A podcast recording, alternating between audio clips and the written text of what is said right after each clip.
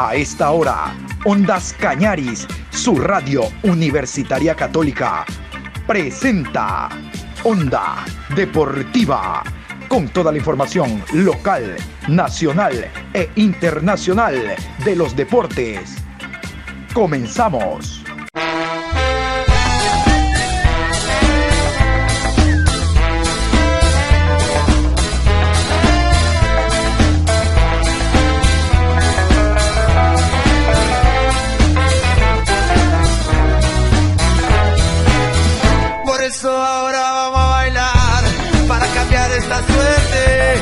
Sabemos gambetear para ausentar la muerte.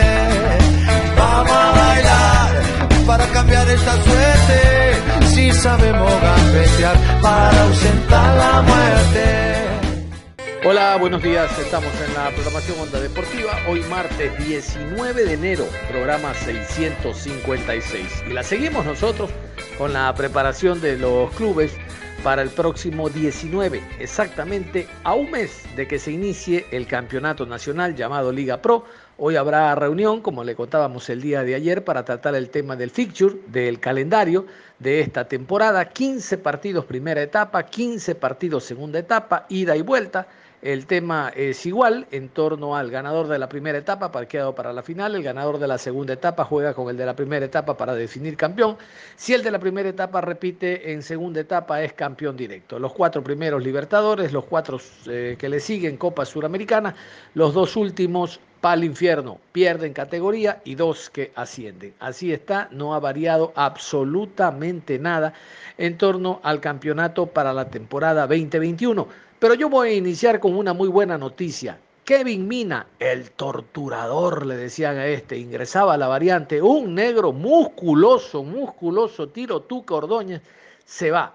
Se va para el fútbol internacional, se va al Guavirá de Bolivia, ha sido contratado el jugador y va a probar suerte por tierras bolivianas. No tendrá problema de altura, el hombre fue por lo menos un muy buen alternante, esperemos que con confianza y titularidad adquiera el nivel necesario. Kevin Mina, qué pena que no encontró cabida en suelo ecuatoriano porque se trata de un muy buen delantero, rodeado de muy buenos tocadores de fútbol. De seguro el hombre pudo, haberla, eh, pudo haber marcado diferencias este 2021 se va un hombre con mucha experiencia, toda clase de éxitos para el jugador. Desde ahora somos hinchas en Bolivia del Guavirá para ver lo que hace el ecuatoriano. Y vamos a hablar de un jugador que al momento está en la polémica. Hablamos del jugador Roderick Miller Molina. Él es panameño. Y la polémica surge porque la semana anterior, el día viernes, ha firmado contrato con el Deportivo Cuenca y luego el futbolista manifiesta de que no ha firmado absolutamente nada. El Departamento de Relaciones Públicas del Deportivo Cuenca, a quienes estamos dentro de la lista de prensa, nos ha hecho llegar el, contrato con la rúbrica del futbolista. Él ha firmado el contrato. Hay un video, no foto, video del futbolista firmando el contrato allá en Panamá pero ahora el futbolista, y lo que es peor, su representante, el señor Brown, quien fuera seleccionado panameño en su momento, argumentan de que no existe tal firma. El futbolista ya es mayor de edad, tiene 28 años, hace rato que sabe lo que firma y lo que escribe por ser futbolista profesional. Ha iniciado su actividad en el San Francisco, ha pasado por Atlético Nacional, recientemente por el Carlos Stein de Perú, el recién ascendido, ha estado muy poquito, muy poquito en el fútbol de Portugal, en el fútbol de Kazajistán, pero a nivel personal ha jugado Copa de Oro, eh, que es lo que equivale a nosotros la Copa América, ha jugado eh, con su equipo, el San Francisco, con Champions, es decir, es un hombre que tiene experiencia futbolística, pero para asumir decisiones y responsabilidades no la tiene. Porque, ¿qué ocurrió entre el viernes y el domingo? No sabemos. Alguien le dijo, no, no, no te conviene ir a Ecuador, te tengo una propuesta mejor, pero el futbolista ya firmó. Aquí lo que cabe es que eh, el futbolista ofrezca disculpas públicas y si hay que resarcir económicamente al Deportivo Cuenca, pues que lo haga, ya que no se puede tener contra, la voluntad de alguien, a nadie, a nadie se lo puede tener contra la voluntad mucho menos en el trabajo. Y si él no desea, no pretende, pues bueno, hay que ser transparentes, decir me apresuré. Y si eso llevó a que el Deportivo Cuenca dejara pasar, se me ocurre uno o dos contratos con otros jugadores, porque ya había firmado eh, Miller, bueno, entregar un dinero, porque los errores hay que asumirlos y pagarlos. Los errores se los asumen. Yo les voy a dejar a continuación una nota que encontramos en YouTube, esto es de octubre, cuando el jugador vino del Carlos Stein allá en Perú, no tuvo muchas posibilidades porque el jugador se lesionó. Y una vez que se recuperó de la lesión de algunos meses, retorna a la LPF, a la Liga Panameña de Fútbol, y aquí habla de su lesión, habla de volver al equipo del San Francisco y de lo que significa para todo futbolista, esto es a nivel mundial, todo futbolista jugar eh, fuera de su país, ¿no? Por, por, el nivel económico que se logra, obviamente que, no existe dentro de, los países de origen, ¿no? Entonces, vamos a escucharlo, por lo menos a este señor Miller, Roderick Miller, en estas declaraciones, reitero, las encontramos en YouTube, donde habla de esto y otras cosas, por lo menos para saber y escucharlo al joven, que ahora dice que él no firmó, reitero, tenemos el contrato firmado y hay un video donde consta eh, que él está firmando, entiendo, en un departamento, en un hotel, en su cuarto, eh, el contrato que lo liga con el Deportivo Cuenca. Los hombres tenemos que hacernos responsables por lo que decimos y también por lo que callamos. Aquí está Milen. Bueno, al principio ser profesional, creo que me costó al principio que salgo de Panamá, ya que no hacía preventivos, o sea, me relajaba mucho en esa parte porque creía que podía en todas. Al final me lesiono, tuve una lesión que la arrastré bastante y esta fue la, cual me, me, privó de, poder representar bien ¿no? las cosas, poder jugar más minutos. Pero acá estamos, gracias a Dios, eh, ya llevo eh, ocho meses de preparación al máximo sobre ese tema de la lesión para, para, que ya no me afecte y poder entonces estar a full todo el tiempo y, poder salir de nuevo. Vivir esos años en el extranjero parece que también te ha hecho ser un poco más autocrítico, ¿no?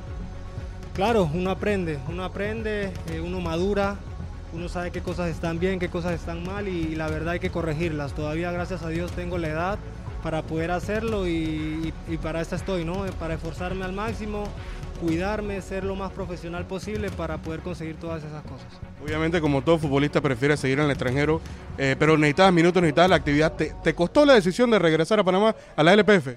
La verdad sí, un poco. Eh, yo tenía otras opciones. Al final, el club donde estuve eh, hizo que esas opciones no se cumplieran, lastimosamente. Pero me toca venir a Panamá, que no es malo, porque acá hay buen nivel. incluso me voy a mantener. Y, eso es lo que aposté, mantenerme tres meses, ya tengo algunas ofertas eh, trabajadas y primero Dios así se van a cumplir a, fin de, diciembre. Recordamos un Roderick Miller jugando torneos internacionales con Panamá. La fanática te pide que estés de regreso a tu nivel, eh, la prensa, todo el mundo pide a Roderick Miller nuevamente en ese nivel. ¿Qué tan lejos estamos de poder ver a Roderick Miller? Digo, después que sea una convocatoria, pero al nivel que, que sabemos que puedes tener con la roja. Claro, la verdad muy cerca. Yo pienso porque eh, fuera yo he hecho buen trabajo, aunque no se note el tema de los minutos, ya te dije que fueron temas de, lesiones lo que me estaba afectando, pero de nivel y todo esto siempre me he mantenido humilde, trabajando fuerte como siempre y creo que estoy muy cerca, estoy muy cerca de volver a mi nivel, ahora estoy más cerca donde todos me pueden ver y, ver ¿no? Eh, ese desempeño que, que tanto hago afuera, que a veces es muy difícil que te vean pero ya estoy acá estos tres meses y espero hacer lo mejor posible para, para gustar a todos y poder regresar nuevamente a un llamado a la selección, ¿por qué no? Federico Jordan, éxitos en el fútbol ecuatoriano, son de los jugadores que llegan desde Argentina, en silencio como Emanuel Martínez, en silencio como Mancinelli y realmente marcan diferencias en el fútbol ecuatoriano. Éxitos, el Cuenca necesita obreros como este jugador que ojalá lo sea. bueno, adaptándome a, mi, a mis compañeros, al cuerpo técnico, al club, a la ciudad. Que, bueno, llevo poquitos días, cuatro o cinco días, así que bueno, de a poco me voy conociendo con mis compañeros, que es muy importante. Y bueno, eh, de a poco me voy a ir adaptando a la altura, todavía no he sentido no la he sentido muy fuerte, pero calculo que con los días me voy a ir acomodando. En este tiempo de adaptación, ¿cómo se ha ido sintiendo lo que es trabajar en la altura? ¿Hay molestias ya? ¿Y cuál es el plan de trabajo que le ha dado a usted el preparador físico Walter Minela, dado que él lo conoce y ha trabajado con usted ya, Federico? Sí, en realidad no, no me han hecho un plan especial, solamente estoy trabajando normal con el equipo. Eh, todavía no, como dije, no he sentido mucho la altura, pero calculo que en estos días voy a ir sintiendo cuando empecemos cuando empiecen un entrenamiento eh, más fuerte. Eh, por ahora no, no, he sentido nada, me, creo que me estoy adaptando bien. ojalá que, que siga así. ¿Cómo la está sintiendo? ¿Cómo la está manejando? Sobre todo en el tema de la, de la altura. Usted hace un instante dijo que todavía no ha sentido nada, pero hay un proceso de 21 días, dicen los entendidos, que hay que manejar para que uno esté acoplado en esta situación. ¿Cómo mira de todas maneras ese, esa particularidad con usted y el, el equipo, sus nuevos compañeros, eh, Federico? Muchas gracias. Bueno, eh, es mi segunda experiencia fuera, fuera de mi país. He estado dos años en Paraguay y bueno, ahora sí es mi primera experiencia en Ecuador y, en la altura. Eh, bueno, eh, como dije, el tema de la altura creo que lo voy a ir sintiendo cada vez más cuando los entrenamientos sean más exigentes. Eh, solamente me he ahogado los primeros minutos, creo que es normal, pero bueno, voy a ir sintiendo esa experiencia con el correr de los días y espero acomodarme muy pronto, como vos decís, eh, me han dicho que, depende del cuerpo, ¿no? Tarda 15, 20 días, y bueno, espero acomodarme lo más rápido posible. Le voy a preguntar específicamente qué referencias tiene del fútbol ecuatoriano, algún jugador que alguna vez haya militado anteriormente o qué le han dicho del fútbol ecuatoriano como tal. Muchas gracias y buenos días con todos. Sí, he tenido compañeros que han, que han jugado en el fútbol ecuatoriano. Eh, también he estado este año en Paraguay con Jackson Pita y, bueno, él me ha hablado mucho, hemos seguido, a mí me gusta mucho el fútbol, mirar eh, no solamente el fútbol argentino, sino todo en Sudamérica, en Europa. Entonces con Jackson hemos hablado mucho de, Ecuador, del fútbol ecuatoriano, también del Cuenca, porque él pertenecía acá. Bueno, es un fútbol muy competitivo, eh, donde donde es un, fútbol físicamente fuerte y bueno, espero, espero adaptarme lo más rápido posible al, fútbol ecuatoriano. Sabemos que es un volante de ataque por derecha. ¿Cuáles son sus características? Puede jugar con perfil cambiado a la izquierda. Eh, ¿Le gusta más tener a dos delanteros? Un enganche, puede ser un 9. Bueno, cuéntanos un poco más de su movimiento en ataque. Y la segunda, ¿cómo le ha recibido la ciudad? ¿Qué le parece Cuenca? No sé si ha visitado ya algunos lugares, Federico, Buenos días. Eh, sí, mis características son un volante ofensivo, donde me gusta pisar el área, me gusta rematar el arco. Eh, me gusta jugar por izquierda, donde puedo enganchar y tener mi pierna, mi pierna ahí para el medio, que puedo centrar o, patear el arco, lo he hecho por derecha también, por el medio. Eh, y después me, me, da lo mismo, jugar con dos delanteros, con uno, he hecho lo he hecho en distintas posiciones y en distintas maneras de jugar. Me siento como juntándome con, delanteros que, me sirvan de apoyo y, llegar de atrás. Así que, bueno, esas son más o menos, más o menos mis, características. Y la segunda pregunta, no, no he podido Sobre la ciudad, no sé si ha recorrido Cuenca, cómo lo ha recibido. El grupo de jugadores también, Federico, ¿cómo se va sintiendo acá? Me voy sintiendo muy bien, el primer día me, me, han hecho sentir muy cómodo, eh, mis compañeros, eh, la gente de la ciudad. No he podido recorrer mucho, eh, pero bueno, ya, ya, voy a tener tiempo de recorrer y, y, por lo que he visto me gusta la ciudad, muy linda, muy pintoresca, así que bueno, muy contento. ¿Cómo ve el armaje que va teniendo Deportivo Cuenca, pues paso a paso en estos días? Se puede anunciar la llegada de otros jugadores y tiene ya más o menos idea con quién haría dupla, con quién estaría, pues en su posición eh, peleando esto en el buen sentido de la palabra, Federico, con el saludo cordial para usted. Creo que el equipo se va armando, se va armando bien, estamos, trabajando muy bien, eh, día a día nos vamos poniendo eh, a tono en lo físico, que es lo más importante. hemos trabajado físicamente con el profe.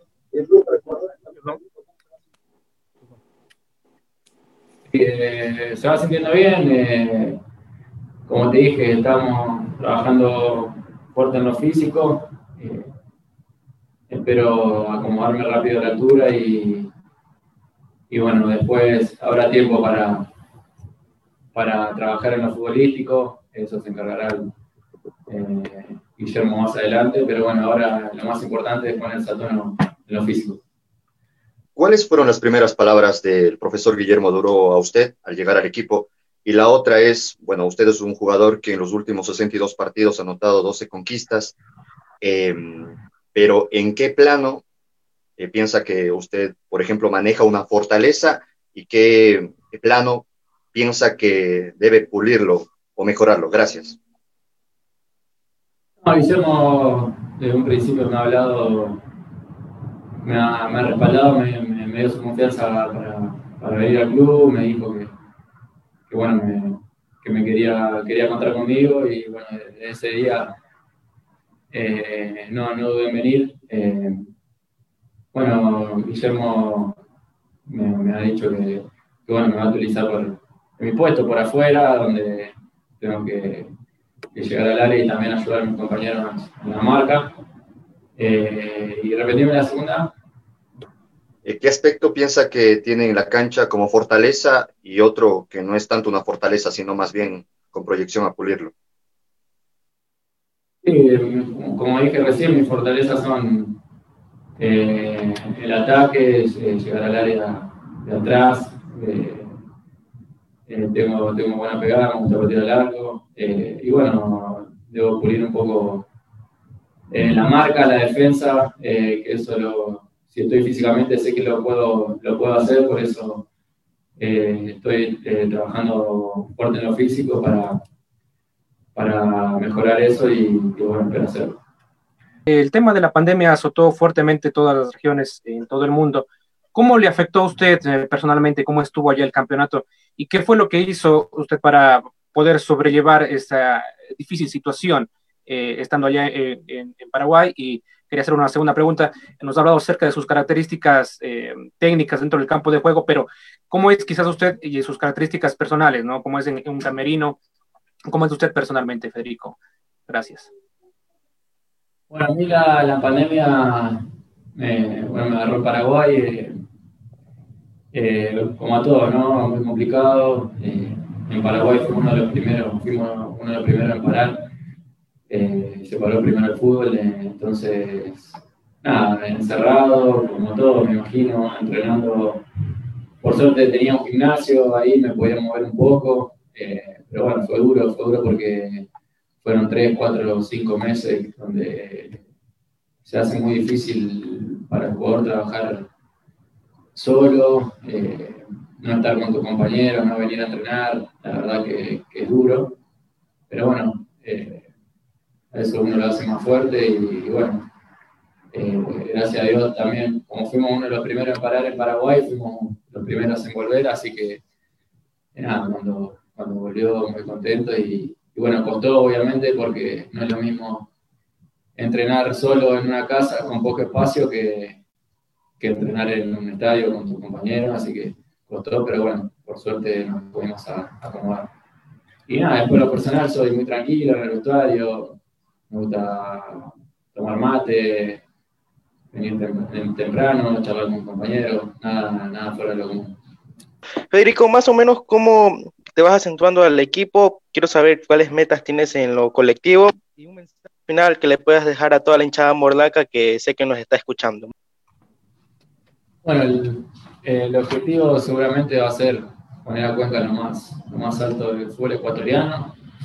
Eh, vamos a ir a poco, el resto recién arranca la temporada.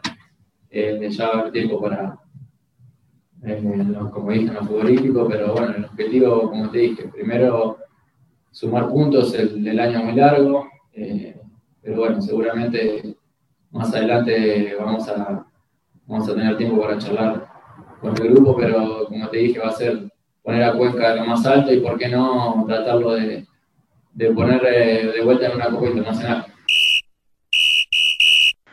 Hoy en lo que resta de programa vamos a hablar del Club Sport Emelec, que ha comenzado ya los trabajos de pretemporada, el fin de semana los chequeos médicos y ya están concentrados los jugadores en el Polideportivo de los Amanes, al norte de la ciudad de Guayaquil.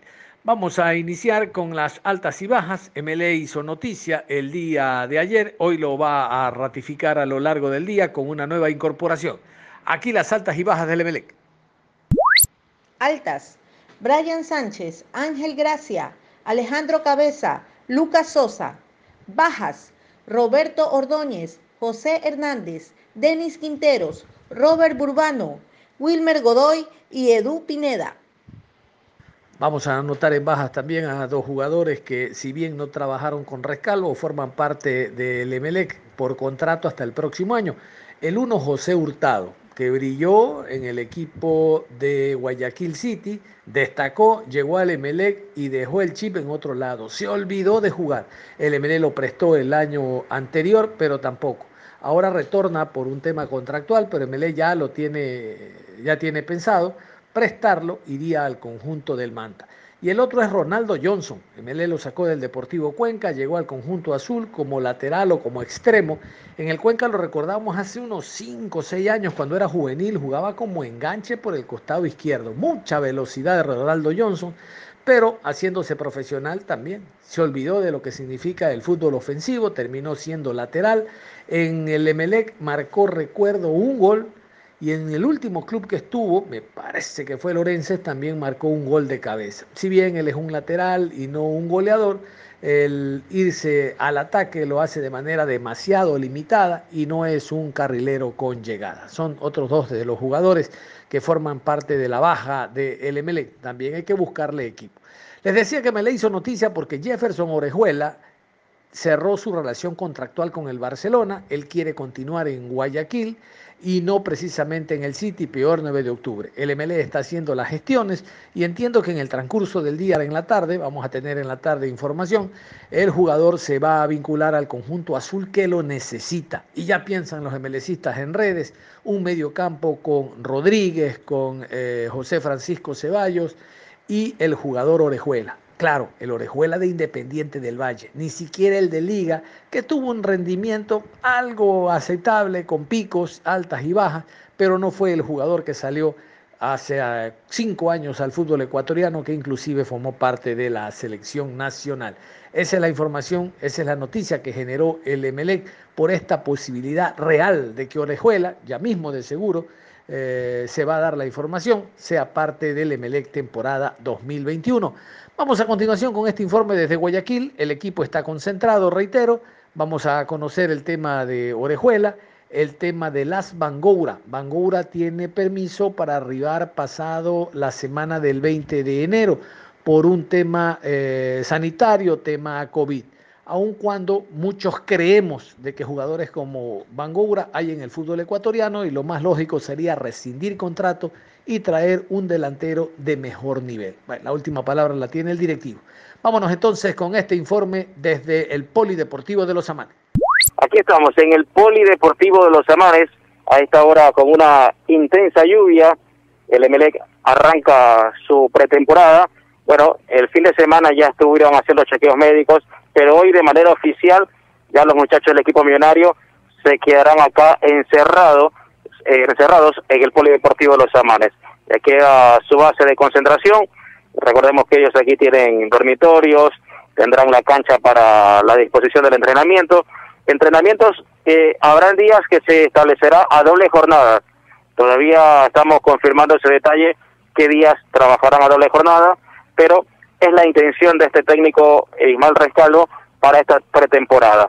Ya los muchachos están desde ayer ingresaron acá al Polideportivo Los Amanes y hoy observamos eh, acá a José Hurtado, jugador que tiene contrato con el Emelec hasta el 2022, ingresó acá, habló directamente con Marcos Mondaini, que es el gerente deportivo del club, ya le está acá también, conversó un rato y le dijo que en los próximos días se va a definir su futuro.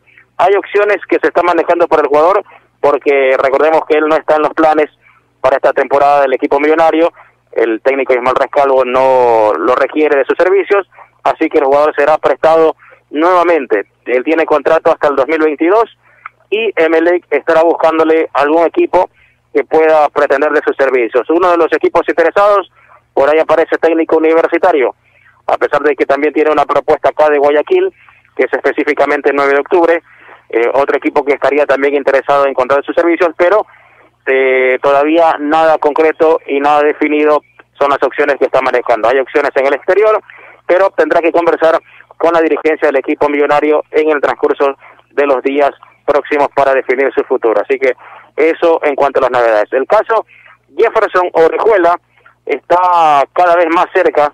Hoy pensábamos que ya acudía hoy al entrenamiento, pero no, todavía el jugador tendrá que esperar su confirmación.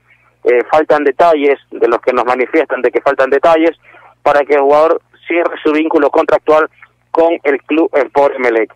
Nada más por definir, son minucias nada más que tendrá que definir entre el jugador y el club directamente, porque recordemos que eh, Jefferson Orejuela rescindió su contrato que lo ligaba con Barcelona por seis meses, ya no forma parte de el Barcelona y ahora a la espera nada más de que salga un nuevo club interesado en él y el más opcionado en este caso es el club Sport ML.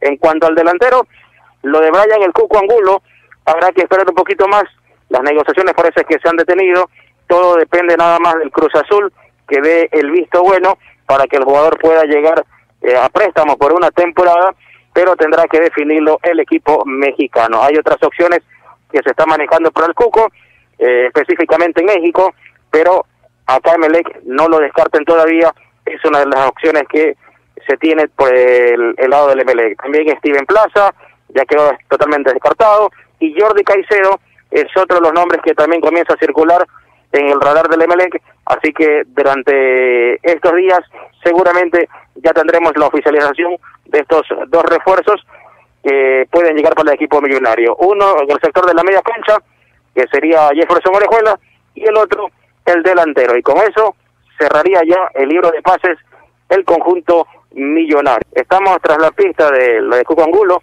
Mira que también eh, parecía la opción de, de Guayaquil City, pero este es en el caso de que Gonzalo Mastriani concrete su salida del club. Si es que Gonzalo Mastriani sale de Guayaquil City, sería un gran candidato, como es el Cuco Angulo, para reforzar a Guayaquil City. Emelec está ahí, pero reitero, las negociaciones están un poco detenidas porque el que define es Cruz Azul. Y los extranjeros, sí, ya la mayoría de ellos están acá. Ya está Alexis Zapata, Facundo Barceló, Sebastián Rodríguez, eh, también eh, Aníbal Leguizamón, Leandro Vega, que no estuvo eh, participando de sus vacaciones, no, no utilizó sus vacaciones, se quedó acá en el complejo deportivo Los Amanes, entrenando, fue lo que nos dijo el jugador, y es verdad porque lo observábamos que colocaba en sus estados que entrenaba acá en el Polideportivo Los Amanes cuando todo el mundo ya estaba de vacaciones. Así que el jugador eh, entrará en una fase ya totalmente a la par, casi a la par del resto de sus compañeros. Recordemos que él fue intervenido y tendrá que ir adaptándose de a poco, pero ya lo vimos con alguna intensidad de trabajo más fuerte, lo que tiene que ver Leandro Vega. El único extranjero que todavía está ausente es Las Bangoura. Y ahí se abre una incógnita bastante grande porque tengo entendido que el jugador tiene previsto su llegada al país pasado el 20 de enero, pasado el 20 de enero. Tendrá su arribo acá al país, tendremos que esperar la confirmación porque si es que el jugador llega acá, seguramente no habrá espacio, no tendrá espacio para otro extranjero en Melec.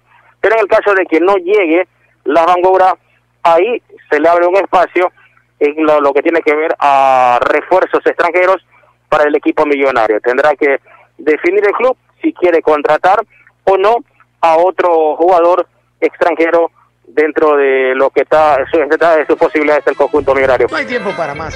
Cerramos la información deportiva a esta hora, invitándolos a que continúen en sintonía de Ondas Cañares. Usted y yo nos reencontramos en cualquier momento con más información. Hasta la próxima.